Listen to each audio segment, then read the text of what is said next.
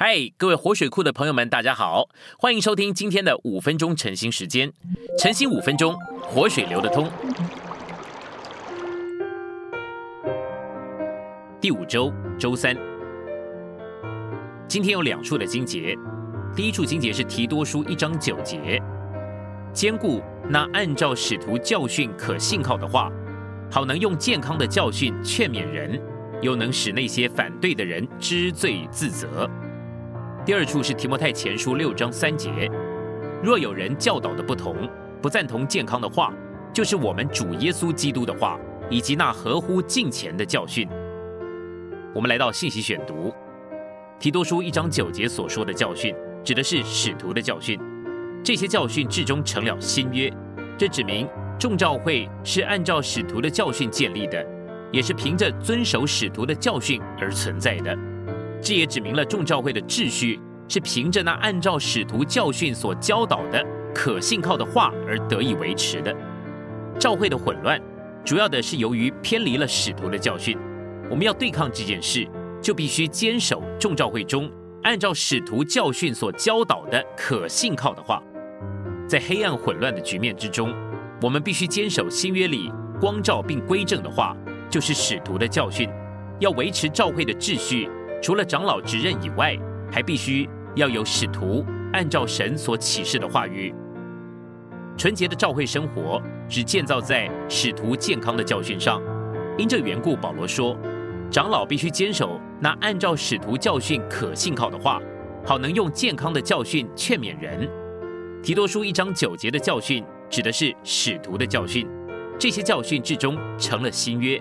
在耶路撒冷接受主耶稣并加给教会的人，持续在使徒的教训和交通里。在提多书一章九节，保罗不是说健全的教训，甚或纯正的教训，乃是说健康的教训。有些教训也许是健全或纯正的，却不是健康的。健康的教训总是与生命有关，能够滋养我们或医治我们。唯有活的东西才能是健康的。譬如，我们不说桌子或椅子是健康的，使徒的教训不仅是健全纯正的，也是健康的，满了生命。使徒执事的健康教训要点是关于三一神经过过程，将他自己这包罗万有的灵分赐到他所拣选的人里面，使他们被带进生机的连结里，接受神圣的灌输，因此成为了神的众子和基督的众肢体。结果他们能成为身体，彰显基督。就是神的丰满居住在他里面的那一位，这一切几乎都被今天的基督徒忽略了，甚至那些真正健全的教训也多半是肤浅的。我们的负担不是要抵挡肤浅、假冒为善和迷信，乃是要供应基督与教会，以完成神的经纶。我们的父神确实有永远的定旨要完成，但是撒旦却带着许多的打岔和虚假进来。我们的负担必须是将包罗万有的基督。以及做基督身体的召会，供应给爱神并寻求基督的人。我们需要帮助所有追求主的人完全认识真理。我们需要吹号，使寻求主耶稣的人来在一起做基督活的身体，以完成神的定旨，并且催促主来。关于这一点，我们众人必须不顾一切，并使自己专心祷告。一面，我们喜欢与别人维持和睦的光景；另外一面，为着神定旨的缘故。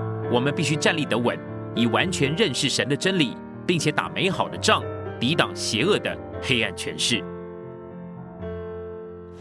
今天的晨星时间，你有什么摸着或感动吗？欢迎在下方留言处留言给我们。如果你喜欢今天的内容，欢迎你们订阅、按赞，并且分享出去哦。天天取用活水库，让你生活不虚度。我们下次再见。